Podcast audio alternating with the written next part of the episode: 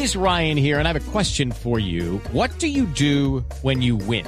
Like, are you a fist pumper? a woohooer, a hand clapper, a high fiver. I kind of like the high five, but if you want to hone in on those winning moves, check out Chumba Casino. At ChumbaCasino.com, choose from hundreds of social casino style games for your chance to redeem serious cash prizes. There are new game releases weekly, plus free daily bonuses. So don't wait. Start having the most fun ever at ChumbaCasino.com. No purchase necessary. BGW. Void were prohibited by law. See terms and conditions. 18 plus. Esta nueva masacre, autoridades establecieron un equipo especializado que acompañará la investigación para dar con los responsables. El lugar en el lugar se están realizando operativos a esta hora. Eh, de la policía y el ejército. Se presume que entre las víctimas hay un abogado y un líder indígena. Sin embargo, esta información está siendo verificada, Eduardo. Bueno, pues es una noticia que sigue en desarrollo, Diana. Estaremos pendientes a las verificaciones que realice el ejército en la zona para establecer exactamente qué fue lo que ocurrió. Por ahora, insistimos, se habla de cinco personas que habrían fallecido en una nueva masacre allí en límites entre Sucre, entre Sucre y Córdoba. Y a propósito de matanzas, terminó hace minutos un consejo de seguridad en la ciudad de Mocoa. Todo esto después de que organizaciones de derechos humanos en el Putumayo denunciaran la ocurrencia de una masacre en zona rural de Puerto Leguízamo. Sin, hasta el momento no se conoce cuál es el balance, cuál es el número de personas fallecidas en ese lugar, que es sumamente apartado, muy difícil acceder. Los comandantes del ejército y la policía se preparan para llegar a ese territorio. ¿Qué se sabe en esa región del país? Jairo Figueroa, buenas tardes. Terminó hace pocos minutos un consejo de seguridad convocado por el gobernador Juan Rosero, la Fuerza Pública, el Ejército, la Policía y entidades como la Unidad de Víctimas. A esta hora una comisión se dirige a la zona.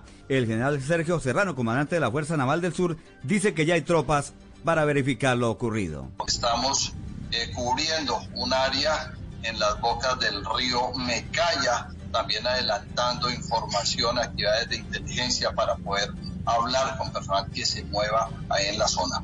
Por parte de la Red de Derechos Humanos del Putumayo, ha hecho un llamado al gobierno nacional para atender esta situación presentada.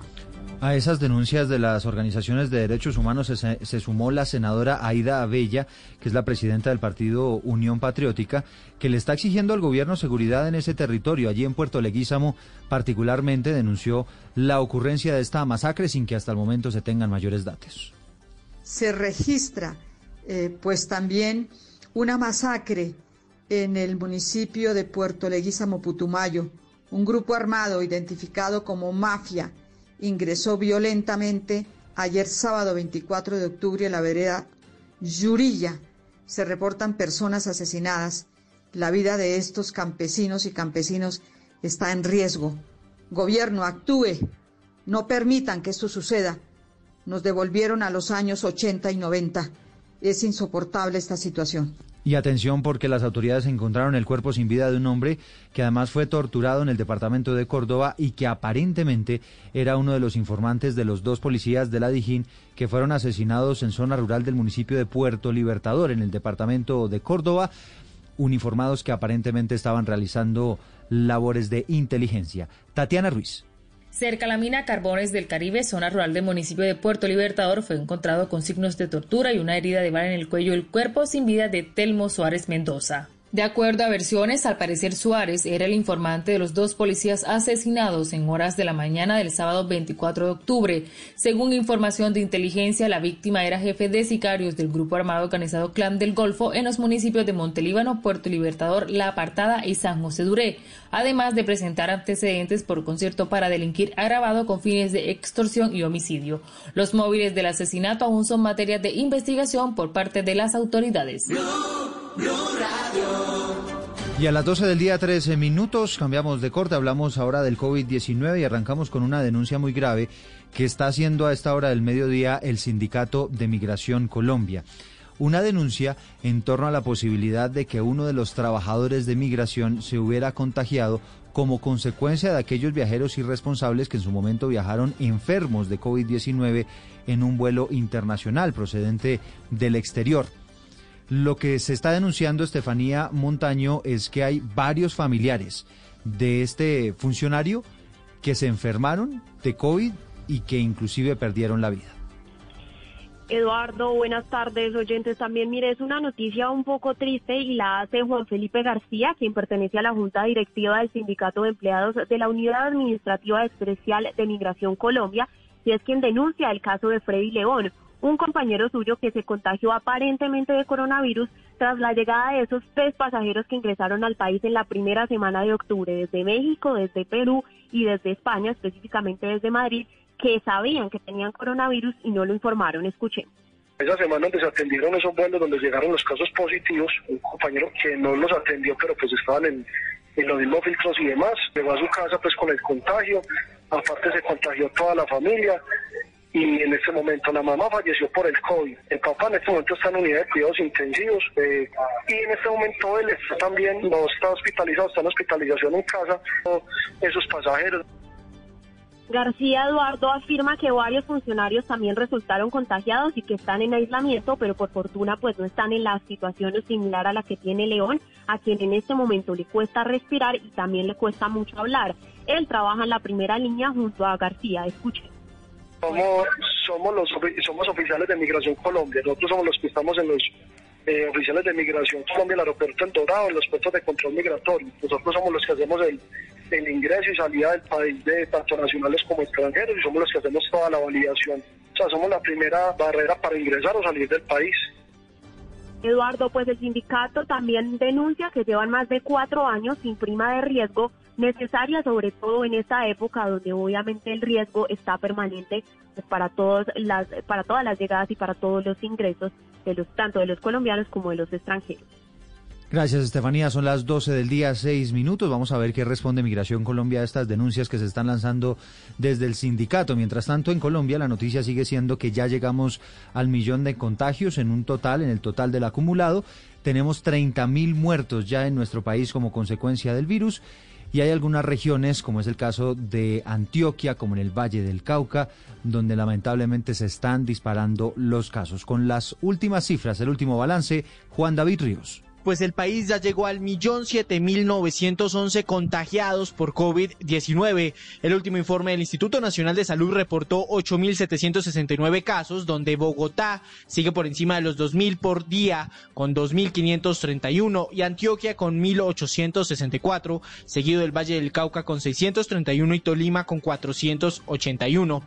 En cuanto a muertes, el INS reportó ciento noventa y ocho nuevas. Antioquia lidera otra vez esta lista con 35 fallecimientos, seguido de Bogotá con 25 y Valle del Cauca con 20 muertes. Por tercer día consecutivo subimos de las 50 mil pruebas en el país, se realizaron 50 mil 393 nuevas y estamos ya en el 90% de recuperados con 907 mil 379.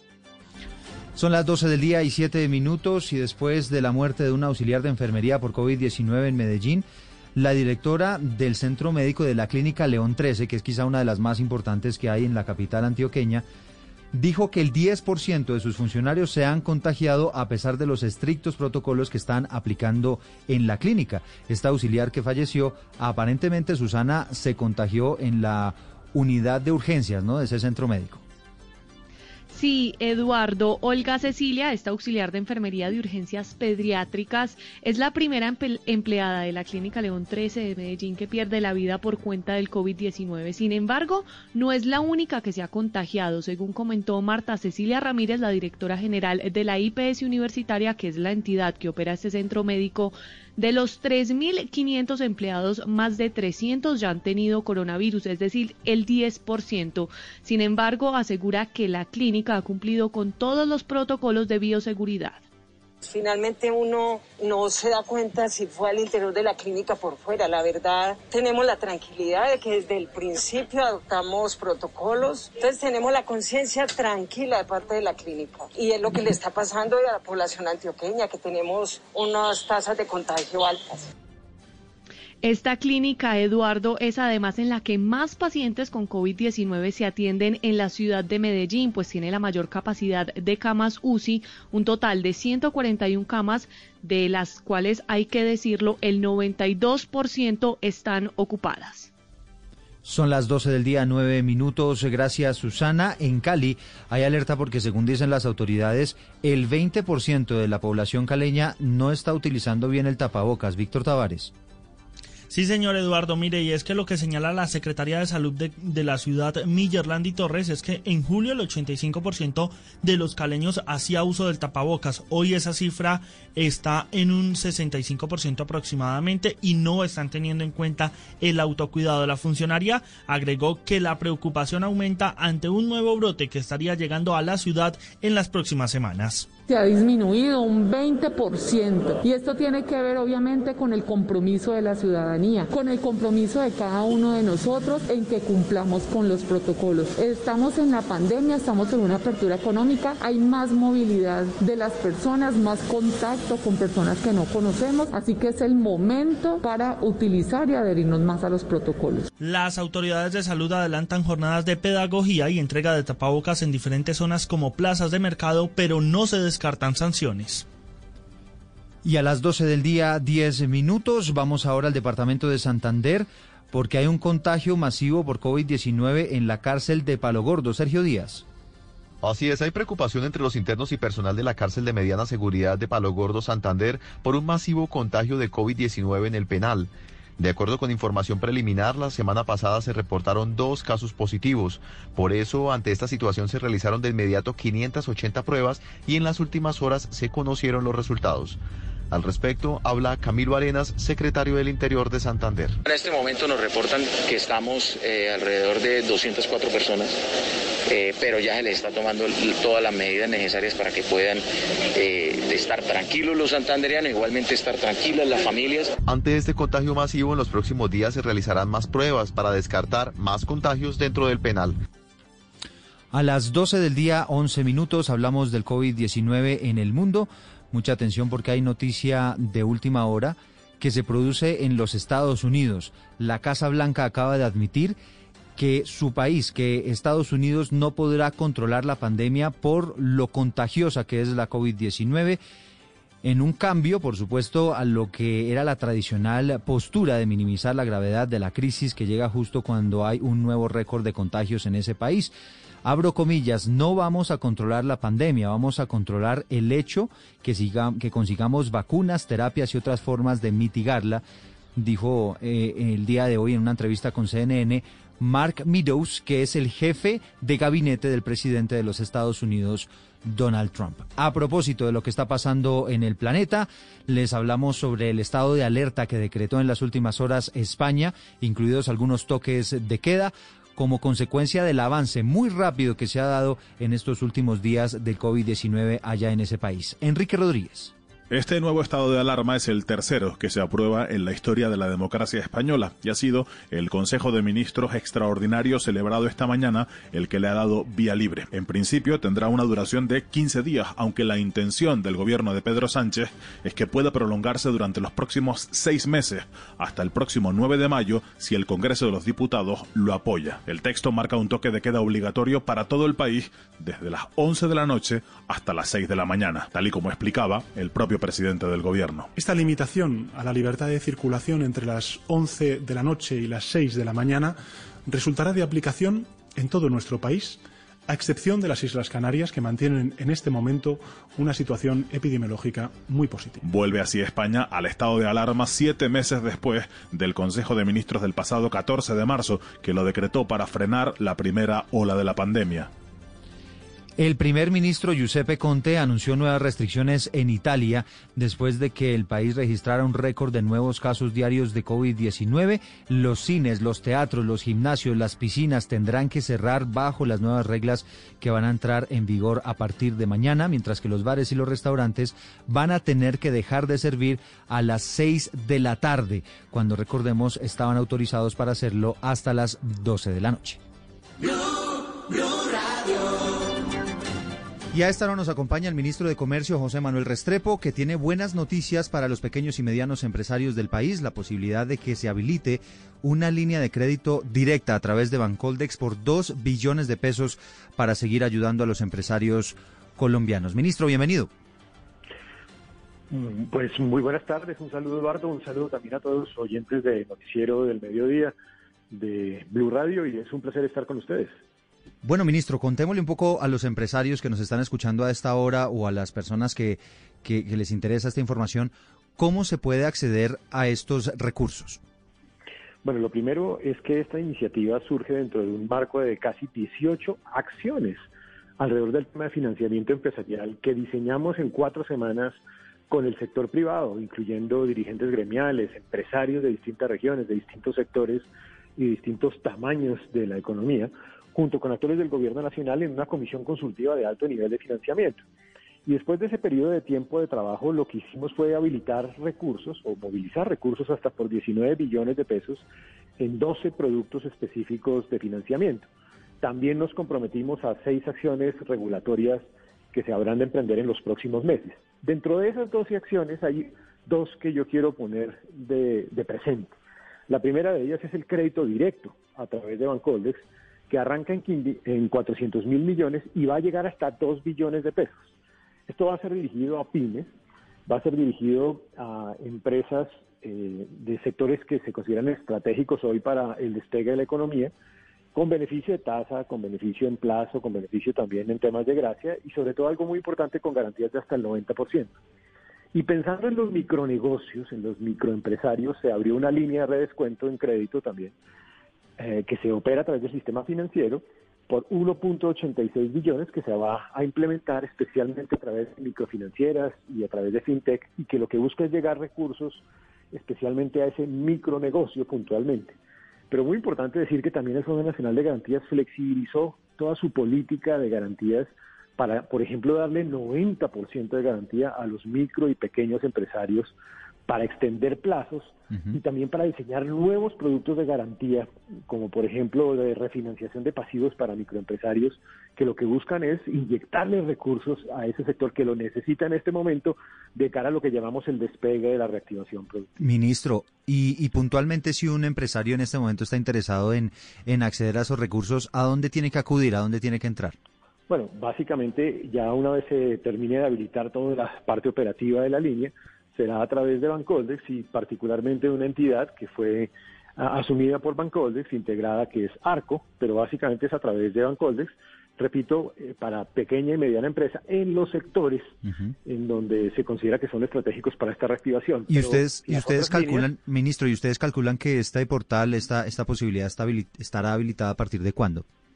Yo calculo que en unas, un par de semanas ya debe estar habilitada y nosotros pues ya tendríamos la posibilidad de disponer de esos recursos. Ministro, ¿cómo vamos en materia de crecimiento aprovechando este contacto? Bueno, eh, digamos que es, lógico que la, realidad, digamos, de estos meses en medio de la pandemia, pues ha generado un impacto, un impacto eh, de menor nivel de crecimiento en distintos sectores de la economía, pero empezamos a ver signos después de agosto, en el mes de septiembre y en el mes de octubre, en donde ya vemos aumento de gastos de consumo. Por ejemplo, en el mes de septiembre con respecto al año anterior, estamos empezando a ver que la, los comerciantes están recibiendo iguales o mejores ventas en este mes versus el mes inmediatamente anterior. Estamos empezando a ver algunos indicadores libres de reactivación, lo que significa que vamos la senda de lograr lo que queremos, que es un proceso de reactivación productiva lo más rápidamente posible. Ministro, y cómo están las cosas, hay mucha gente preguntándose si, si de aquí a diciembre vamos a tener abierta o no abierta la economía. ¿Ustedes en el gobierno cómo lo están analizando? Nosotros hemos venido trabajando en que este sea un proceso gradual, progresivo y ordenado de apertura, y así se ha venido funcionando.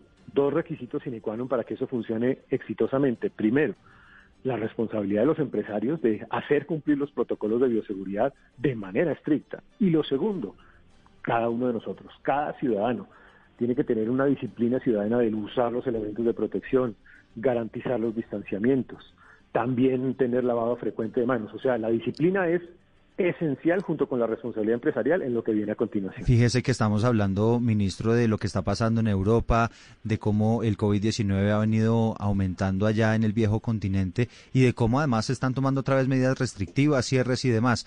¿Usted ve cierres aquí en Colombia en el corto plazo?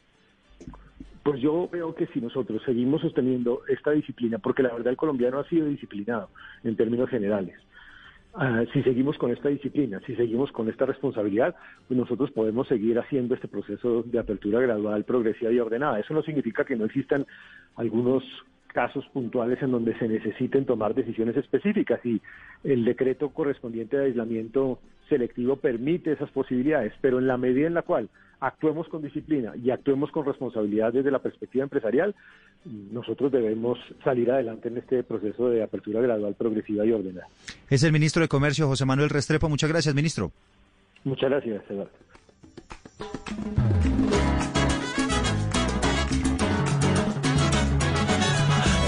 En Medellín lo sabe.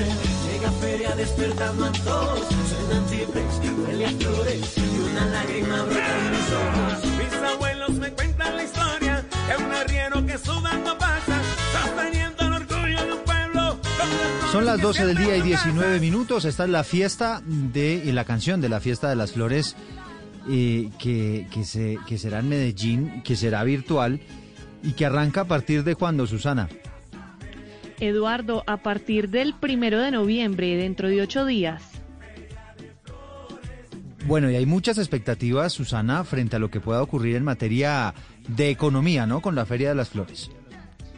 Así es, Eduardo, porque a pesar de que para algunos sectores la Feria de las Flores este año no generará ningún tipo de ingreso o beneficio por el componente virtual, la Secretaría de Desarrollo Económico aseguró que hacerla en noviembre fue una decisión sensata que permitió salvar al menos el 50% de la derrama económica y el 25% del beneficio del turismo por visita de personas de otros países e incluso de otras ciudades de Colombia. Esto dijo el secretario secretario de Desarrollo Económico de la ciudad de Medellín, Alejandro Arias. De los 28 mil turistas que generalmente vienen en de Flores, pues vamos a recibir 4 millones. De la derrama económica, que son 20 millones de dólares, vamos a tener 9,2 millones de dólares. En, en, promedio, vamos a tener una derrama económica del 50% y un turismo del 25%. Es una cifra positiva para el cero que vamos a tener en. Dijo además el secretario que la Feria de las Flores será fundamental para impulsar la recuperación de empleos en Medellín y en el Valle de Aburrá, donde se perdieron por cuenta de la pandemia 250 mil puestos de trabajo y ya se han recuperado hasta 150 mil empleos.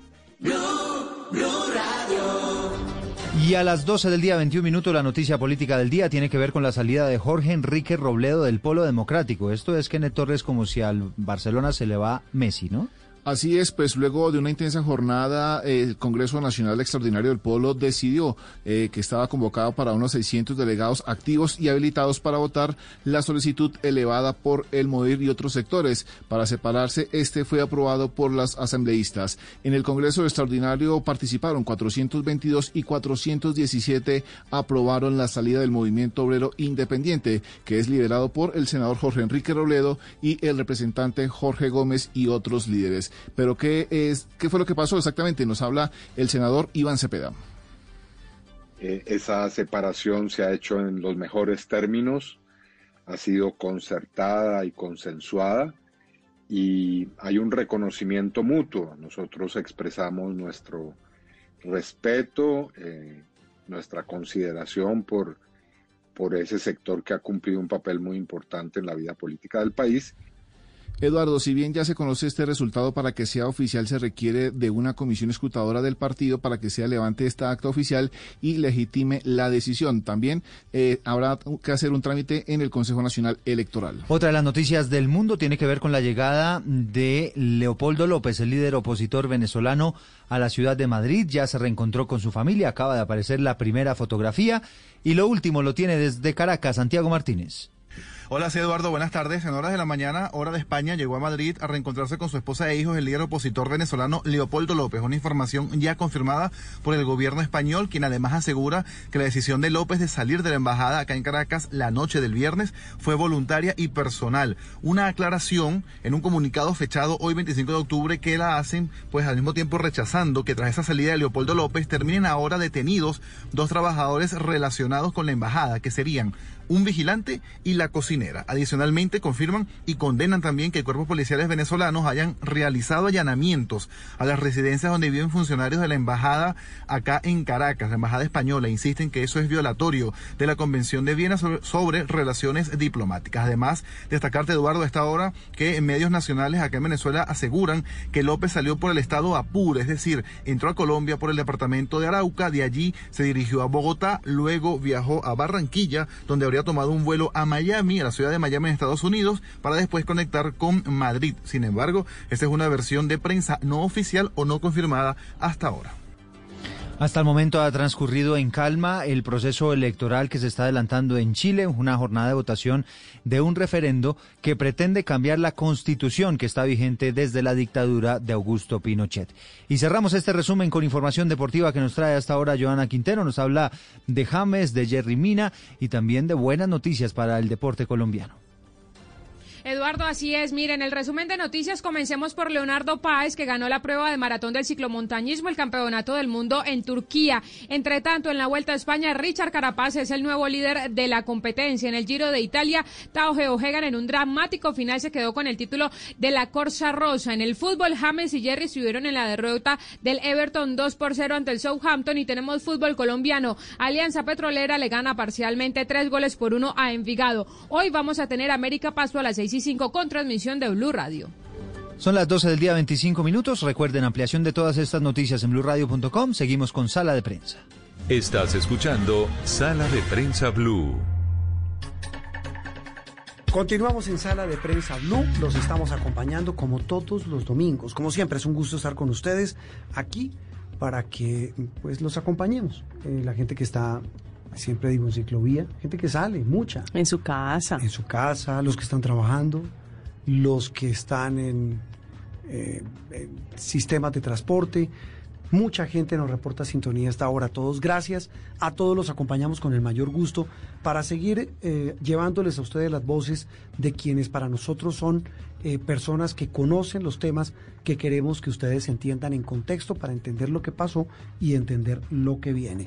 Hablábamos de rebrote, ¿era usted la que hablaba al comienzo? Sí, hablaba de rebrotes y, con una preocupación personal de COVID-19. De COVID-19 porque teníamos un espejo frente a eh, los casos de contagio o el comportamiento del virus que era Europa y veíamos cómo celebraban los europeos la reapertura cuando volvieron los abrazos, eh, en fin.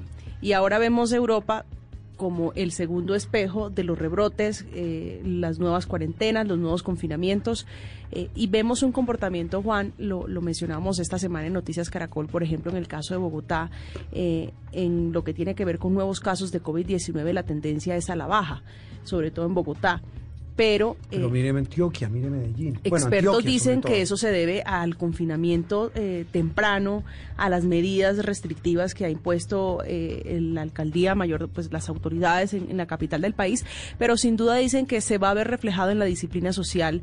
Es decir, que es así como baja eh, las cifras de, de contagios, de nuevos casos de COVID-19, es muy fácil que crezcan por la indisciplina social. Eso que hablaba el presidente de la ANDI hace un rato, María Camila, y el tema es que no se puede cerrar la economía, pero es ineludible que la única eh, eh, condición, el único factor que nos va a salvar es el de la disciplina. El doctor Carlos Álvarez es epidemiólogo, es eh, en este momento, además de ser miembro de la Asociación Colombiana de Infectología, hace parte como coordinador del equipo de estudios sobre COVID-19 en Colombia de la OMS. Doctor Álvarez, como siempre, un gusto saludarlo. No, el placer es mío, Juan Roberto. Muchas gracias eh, eh, por estar acá con ustedes nuevamente. Bueno, doctor Álvarez, la última vez que hablamos el panorama era bien distinto. Estábamos hablando de la, la paulatina llegada de la caída de la curva de contagios, o más bien el plano, si se le puede llamar así, en esa curva. Hoy, ¿cómo estamos? Y se lo pregunto porque el tema pues pareciera ser muy distinto en diferentes regiones del país. Sí, definitivamente eh, la, la, curva epidémica en las diferentes regiones del país no es la misma. Digamos que estamos viendo cómo en algunas regiones en las cuales no, no habíamos tenido casos, donde teníamos casos muy bajos, que estaban hasta ahora llegando a la curva, pues están entrando a su, a, su curva más importante y a su, pico, si lo queremos decir de esa manera. Y, algunas regiones, eh, incluyendo Bogotá, pues el número de casos se ha, eh, ha bajado, pero de una manera muy lenta, ¿no? Entonces vemos que al final, sumando esas, dos situaciones, vemos que una curva en el país global se observa como una caída, pero muy sostenida, muy lenta, ese, esa caída de esta primera curva doctor Álvarez, ¿qué tan cerca estamos de, los llamados rebrotes? Eh, veníamos hablando de los rebrotes en Europa. Aquí en Cundinamarca, por ejemplo, ya se están preparando para un posible rebrote y preparándose, digo, eh, eh, con la adquisición de nuevas camas UCI, entre otros aspectos. Pero ¿qué tan cerca estamos nosotros de, llegar a ese punto? Sí, realmente, realmente nosotros eh, nosotros eh, no estamos en un, rebrote porque en algunos casos, específicamente en Dinamarca, no se ha terminado eh, la primera curva. Es decir, cuando hablamos de un rebrote es cuando pasa lo que pasó en Europa, en el cual tenemos una curva epidémica, se llega a un valle en el cual casi hay unos números pues, contados de casos y luego aparece nuevamente un incremento de casos en ese escenario es que uno hablaría de un rebrote. Nosotros eh, en la mayoría del país estamos en, la primera, en la primera curva y, cayendo esa primera curva. Yo creería que no es prepararnos para un rebrote, sino realmente en la no, en la no caída de esa primera curva y como les decía, en algunos municipios de Cundinamarca, por ejemplo, del eje cafetero eh, y, algunos municipios de, de Antioquia, lo que está, apareciendo es la, primera curva, ni que es el rebote, sino la primera curva realmente, ¿no? Uy, eso, eso, eso imagínese, estamos hasta ahora entrando en esa primera, pero mire lo que está ocurriendo en Antioquia, donde les tocó otra vez, doctor Carlos, volver a declarar la alerta, la alerta roja. Se supone que habían superado, que era una de las regiones con un manejo impecable, pero mire el tema, los volvió eh, a generar, a encender las alarmas. Sí, efectivamente, digamos que el hecho de, haber tenido una, una estrategia era muy muy buena, supresora, eh, básicamente a medida que se empieza a aumentar la movilidad y desafortunadamente a relajar algunas medidas de, cada uno de los ciudadanos, pues empieza a verse ese incremento de casos como lo estamos viendo en Antioquia, en el cual pues no solamente eh, no es Medellín, sino realmente toda la zona metropolitana, eh, que hay, hay una, un aumento de casos sostenidos que hace que pues realmente se está llegando a, esa, a esa curva que se vea como aplazado en esa zona eh, del país.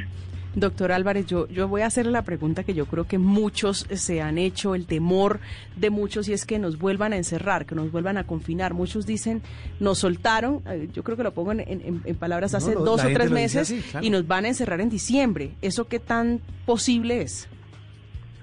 No, no, yo creo que lo, que puede puede haber una, un, aumento de casos y que eso empiece a, desbordar el sistema, eso es una realidad, es posible, porque en este momento, a pesar de que haya un número de personas que se han recuperado, todavía somos muchos los susceptibles, es decir, que no hemos sido, no nos hemos infectado.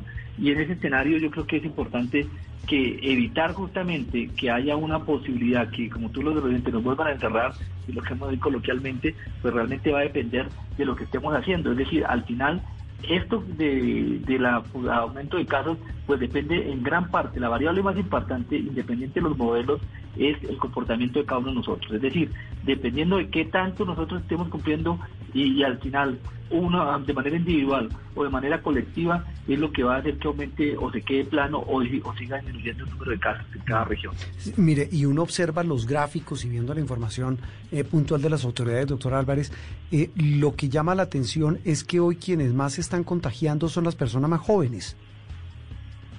Sí, desafortunadamente eh, y hay como una, una, una percepción de riesgo diferente y entonces uno eh, plantearía en que no, si no hemos transmitido el mensaje correctamente, que el hecho de que las personas jóvenes no tengan menos riesgo de complicarse, y, mi primera aclaración, no es que no se compliquen, lo que podría ocurrir desafortunadamente, sino que tienen menos riesgo que una persona mayor de 60 años, pero adicionalmente no olvidar que yo puedo estar, yo puedo estar asintomático y si no, no, me, no me protejo adecuadamente, puedo llevarle a ese, virus a, a mis seres queridos que pueden tener factores de riesgo.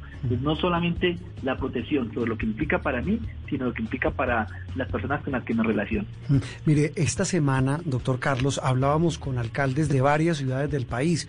Hablamos con el alcalde de Cali, con el alcalde de Barranquilla, el alcalde de Cartagena, lo hicimos con la alcaldesa de Bogotá, pero en el caso puntual de, Cartagena, de Barranquilla y de, Medellín, y de Cali, eh, pues ellos dicen, mire, estamos reabriendo la economía, hay que hacerlo, por supuesto, pero eventos masivos olvídense, no va a haber, no va a haber Feria Cali presencial, tampoco fiestas de la independencia en Cartagena. Y el de Barranquilla nos dijo, muy seguramente el carnaval de Barranquilla va a estar restringido a eventos virtuales y a eventos cerrados, nada masivo en los próximos seis meses. Nos tenemos que acostumbrar, doctor Carlos, a que todo va a seguir así, por lo menos de aquí a junio del otro año. Sí, yo creo, Juan Roberto, que el palo no está para hacer cucharas, como dicen, ¿no? Yo creo que tenemos que tener cuidado en que, en que en este momento, pues sí tenemos, o sea, han dicho que tengamos que reactivar nuestra, nuestra vida laboral y otras cosas, eh, tiene que ir de la mano con una corresponsabilidad y ser coherentes, ¿no?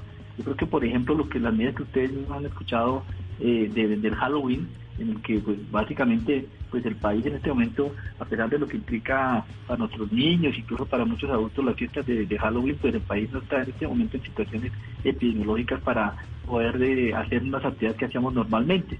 Esto, esto, esto justamente lo que llevaría a que acelerara un proceso de casos y que justamente termináramos haciendo confinamientos selectivos en el, país que no está ocurriendo en otras partes.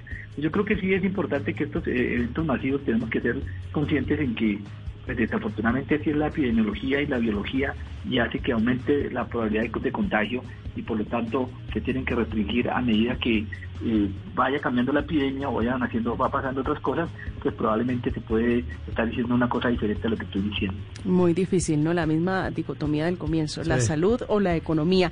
Doctora Álvarez, mire, frente, frente a la situación eh, al comienzo y a, la mitad de la pandemia veníamos hablando de las dificultades en la práctica de pruebas.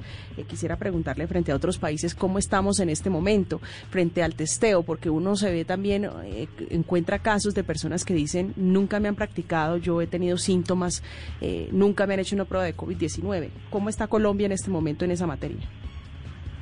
Yo creo que Colombia ha aumentado muchísimo su capacidad de pruebas, es decir, yo creo que son de hecho creo que son los puntos favorables de todo lo que se ha trabajado en la, pandemia en Colombia. Eh, para poner en contexto, en este momento Colombia solo es superado por Chile y de pronto por Uruguay en el número de pruebas que se hacen por, cada mil habitantes. Es decir, Colombia es mucho, mucho más alto que Perú, Ecuador, eh, mismo México y otros países de la región. Entonces creo que en ese tema es, eh, la capacidad está para hacer las pruebas. La, la dificultad que vemos es que la posibilidad de lo que ocurría al comienzo de las pruebas moleculares en varias regiones del país, hay una limitación importante que con la llegada de las pruebas de antígeno, que pueden ayudar y complementar, ha hecho que esto se, se acorte los tiempos de oportunidad. Pero todavía hay que trabajar fuertemente en, en, el, en la misma oportunidad, es decir, que una vez la persona tenga síntomas, apenas tenga síntomas, empiece, se le puede hacer la prueba. Pero aprovecho tu pregunta para tocar un tema supremamente importante y es la importancia del aislamiento. Lo que al final disminuye la propagación de la epidemia es que las personas con síntomas hagan aislamiento y entre más temprano hagan el aislamiento con el inicio de los síntomas, mucho mejor. ¿Por qué? Porque normalmente los primeros dos o tres días incluso de, aparición de los síntomas son los días en los cuales se puede transmitir más, más el virus. Digamos que a medida que pasan los días, pues la posibilidad de transmisión va disminuyendo hasta el día 10 que ya no se transmite, pero justamente estos primeros días es supremamente importante. Si nos demoramos en hacer el aislamiento, eh, pues vamos a, transmitir a otras personas y eso dificulta el control de la pandemia. Doctor, importantísimo lo que usted menciona y es cumplir con el aislamiento que sigue siendo la clave eh, del éxito en la contención del, del COVID-19. No puedo dejar eh, irlo sin preguntarle, sí. sin preguntarle por algo muy importante y es las personas que no tienen recursos para acceder a pruebas de COVID-19 de manera particular. ¿Cuál es la hoja de ruta si yo, por ejemplo, tengo síntomas, no tengo eh, prepagada, solo tengo la EPS? ¿Cómo puedo acceder yo a la prueba de, o a la práctica de esa prueba? No, completamente todo colombiano, el sistema de salud está, si tiene derecho a las pruebas de COVID. Estas pruebas están incluidas en el plan de salud y está eh, debidamente reglamentado. Es decir, si una persona tiene síntomas, tiene que llamar a los números habilitados por su empresa de, promotora de salud, su EPS, para que le asigne una cita virtual y le, le haga y le explique el proceso o procedimiento para la toma de la muestra y, y el seguimiento, no solamente de la toma de la muestra, sino el seguimiento médico. esto, esto está gratuito y está incluido en el plan de salud. Eh, doctor, eh, doctor Carlos, volvamos, eh, de esto creo que es la cuadragésima novena vez que creo que se lo preguntamos, pero es que creo que no sobra y sigue siendo un factor fundamental para entender que mm, está en nuestras manos literalmente protegernos del COVID-19. Recordemos las medidas mínimas el tapabocas ya es una parte fundamental prácticamente de todos, pero recordemos cuáles son esos protocolos mínimos de autocuidado cuando tengo que salir, cuando tengo que ir a trabajar, tomar transporte público, interactuar con otras personas. Recordemos eso que tanto hemos preguntado, de lo que tanto hemos hablado, pero que nunca sobra entenderlo y asimilarlo, doctor Carlos. Sí, Juan Roberto, es supremamente importante esta, esta pregunta porque eh, el punto de ahora no es solamente que nos conozcamos, lo entendamos, sino que realmente lo pongamos en práctica, es decir, que cambiemos nuestro comportamiento. Y en ese escenario creo que es fundamental los tres pilares de la prevención, que en este momento no, es, no, no, no hay nada que hacer, es nuestro antídoto para la, para la prevención de la, de la COVID-19. Y en este eh, va el lavado de manos, que es hacerlo bien, no es hacer la mímica, es hacer lavar manos perfectamente, por lo menos durante 20 segundos. Recordemos eso, porque a veces me echo un poquito de agua, me echo un poquito de gel. No, Mm. tenemos que cuente 20 segundos. Lo segundo, el distanciamiento físico, que es lo que menos veo que se cumple. Lo que nos olvida que en algunos espacios, sobre todo en la calle, no tiene razón para no cumplir el distanciamiento físico que es a dos metros de distancia. Y ese distanciamiento físico tiene que ser de nuestros amigos y desconocidos, porque a veces pensamos que los desconocidos son los que nos contagian, no, no las personas conocidas.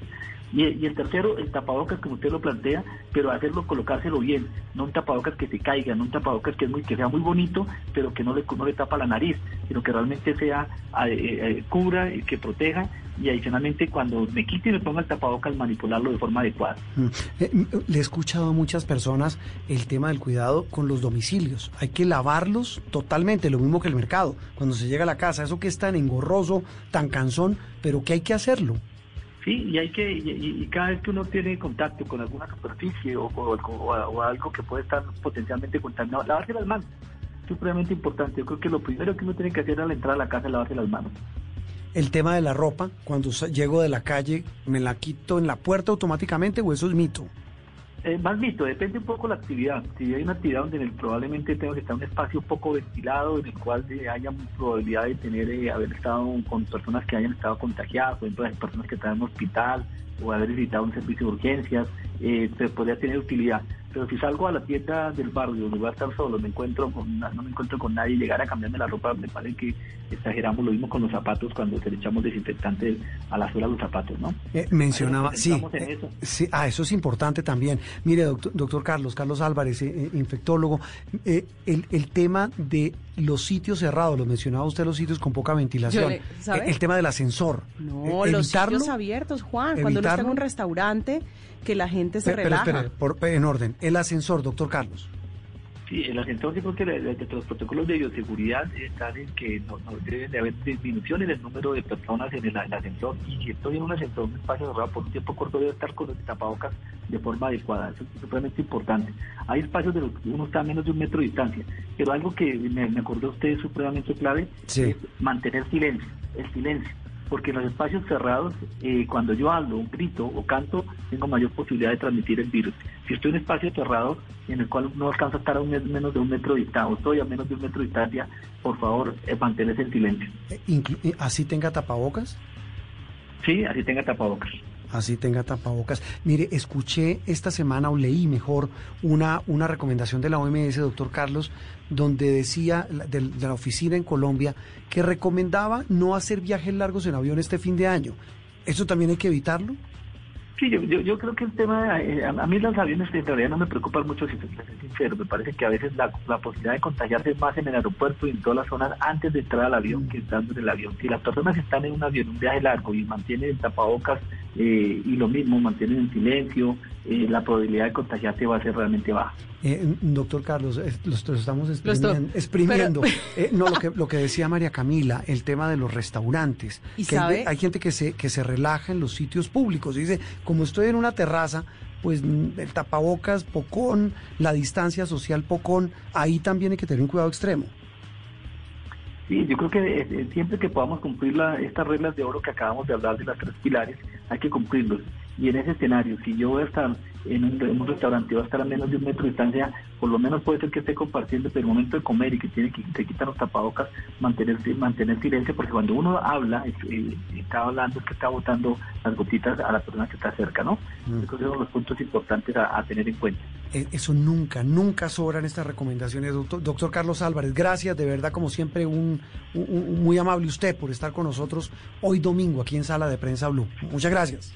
No, con muchísimo gusto, Juan Roberto Camila. Carlos Álvarez, tal vez uno de los infectólogos más importantes del país, es el representante de la OMS en ese grupo que busca cómo combatir y cómo controlar la propagación del COVID-19. Al cierre de este segmento de sala de prensa, María Camila y oyentes, quiero hablar de un tema, quiero eh, que, que la experta en esto nos ayude a entender cómo es eso. Rocío Franco, la interrumpimos hoy domingo en su descanso, periodista de Noticias Caracol y de Blue Radio. Rocío, buenos días.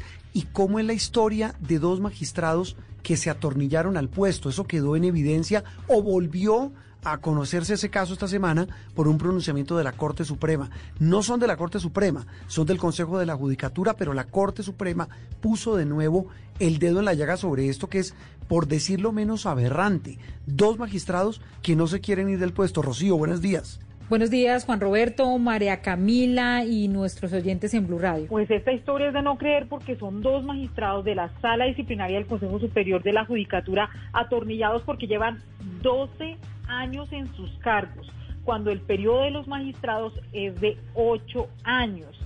Aquí oh, sucedió eh, algo inusitado y es que la sala disciplinaria se desintegró de acuerdo a un acto legislativo, es decir, una reforma a la Constitución.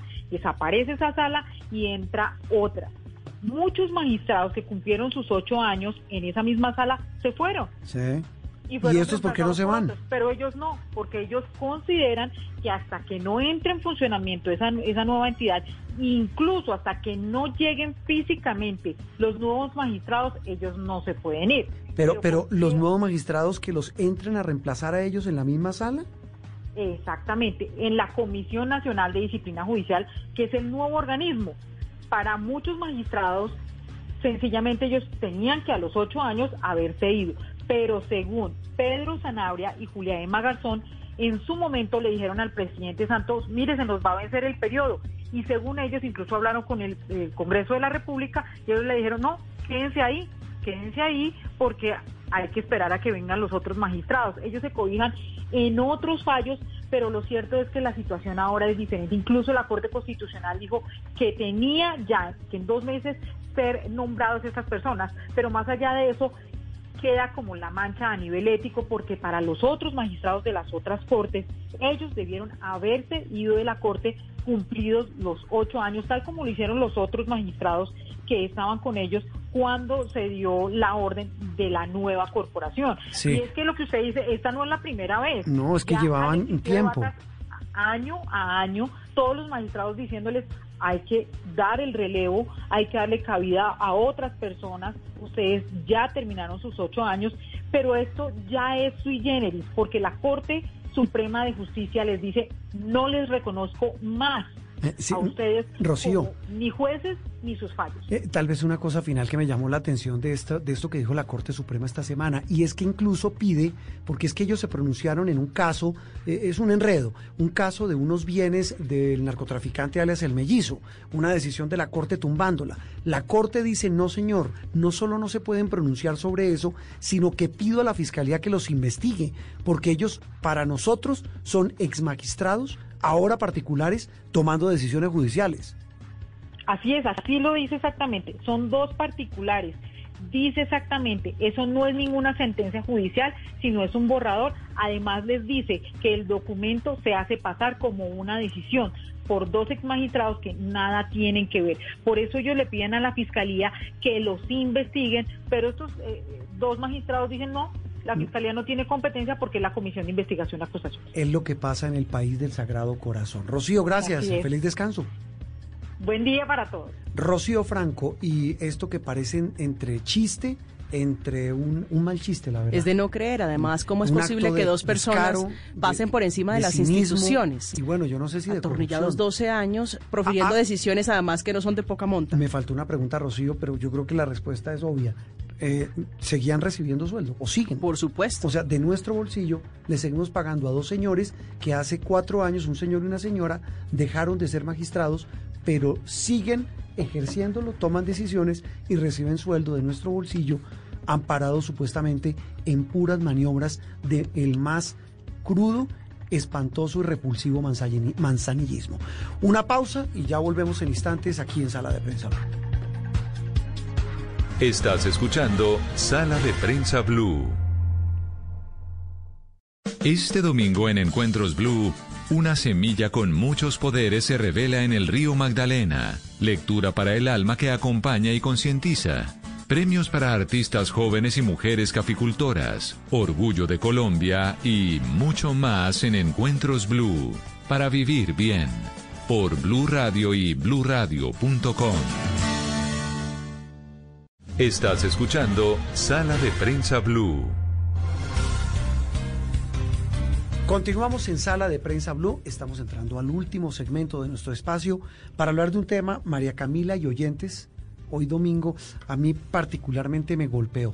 No me gusta hablar en primera persona, pero me golpeó el caso de una joven en Bogotá, me corrige usted María Camila, que hasta hace algunos días estaba en la unidad de cuidados intensivos de un hospital de la ciudad porque recibió golpes con un hacha por parte de quien era su amado quién era su pareja sentimental. Estamos hablando de Ángela del Pilar Gaitán, que es la más reciente víctima, por lo menos de la que tenemos conocimiento, eh, de intento de feminicidio por parte de quien fuera su compañero sentimental, agredida físicamente, como usted dice, con hachas, recibió siete eh, hachazos, eh, heridas en su cráneo, heridas en su cara, en su cuerpo con un agravante. Fueron en presencia de su hijo menor de 12 años, que fue el que finalmente pidió ayuda, llamó para que auxiliaran a su mamá que se estaba prácticamente desangrando en el apartamento que compartía con esta persona, apartamento del que ya se iba a ir, porque no era la primera agresión que recibía.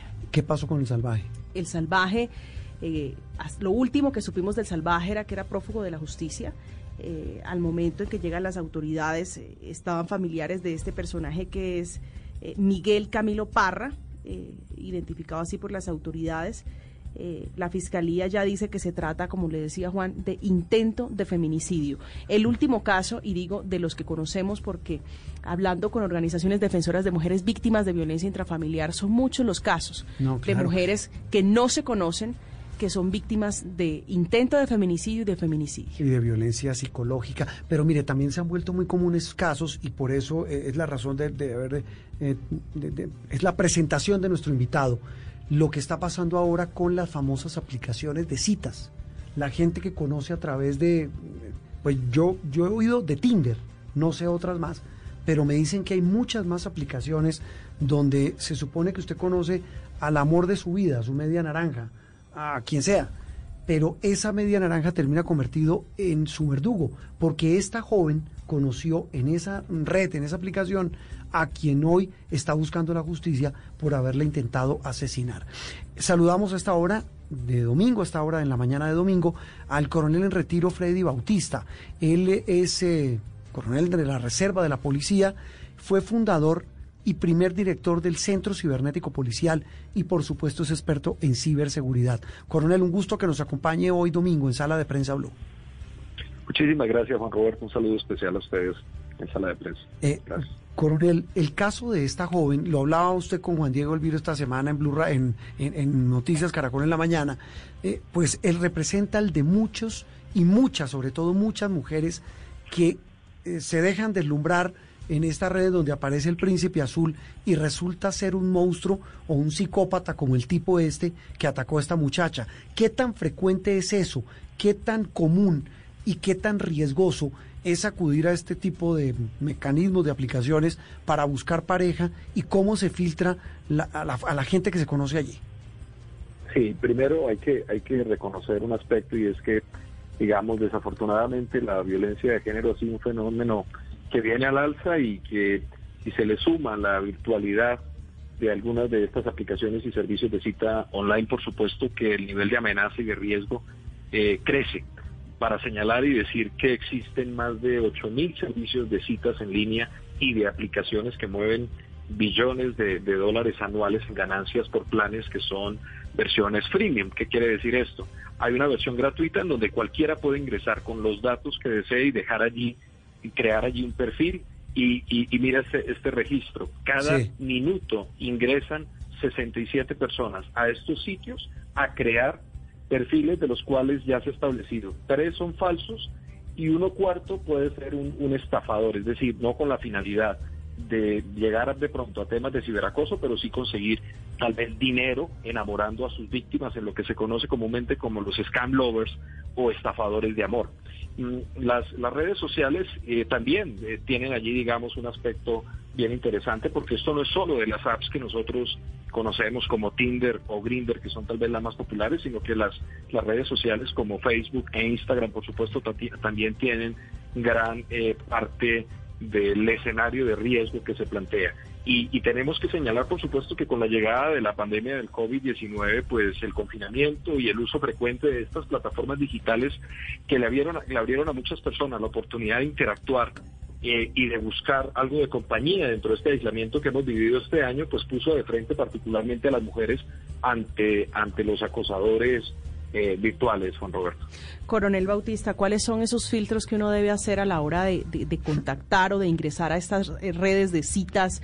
Porque eso es muy común. Usted dice la pandemia lo exacerbó y sobre todo en el caso de las mujeres, pero, pero es más común de lo que uno cree. Pero quisiera preguntarle sobre esas precauciones eh, o, tips para uno no caer en manos de este tipo de psicópatas enfermos, como dice Juan Roberto. Hay dos, dos aspectos bien, importantes que, diferenciar. Lo primero es que si se decide claramente uno entrar a estas, a estas aplicaciones y si existe un interés auténtico en un perfil que se ha encontrado, bien porque se comparten algunos gustos y es que allí los, en su biografía o en sus datos de contacto, el perfil en el que estamos interesados y que nos ha llamado la atención lo expone abiertamente, pues hay una tarea muy sencilla que podemos hacer y es tratar de establecer si ese perfil, que como debe venir asociado a Facebook o a Instagram, efectivamente tiene un entorno social de amigos. Los perfiles, con mucha probabilidad de que sean falsos o que las personas tengan antecedentes de ciberacoso, de, de sextortion, que son estos que enamoran para conseguir entrar en sexting y conseguir imágenes y videos para luego llegar a escenarios de ciberchantaje, ¿no? Y abusadores o incluso maltratadores físicos, como también se esconden, pues no pueden tener una vida y un entorno de amigos, un círculo de amigos en otras redes, porque claramente van a tener comentarios negativos o van a ser advertidos por, por círculos, digamos, eh, claramente cercanos que los conocen. Entonces, una señal de alerta es que no encontremos las fotografías o los o las descripciones de, de, aspectos biográficos o de contactos de esa persona que expone en la app o en el sitio de citas versus las redes sociales populares que conocemos los colombianos, Instagram eh, o Facebook, inclusive otras otras redes como, como TikTok ahora o inclusive como, como Twitter. Mm. Eh, el segundo aspecto, que también es bien importante, eh, Juan Roberto, es, es, es identificar claramente la fotografía. A veces uno diría, pero ¿cómo hago para saber si esta fotografía es original o no.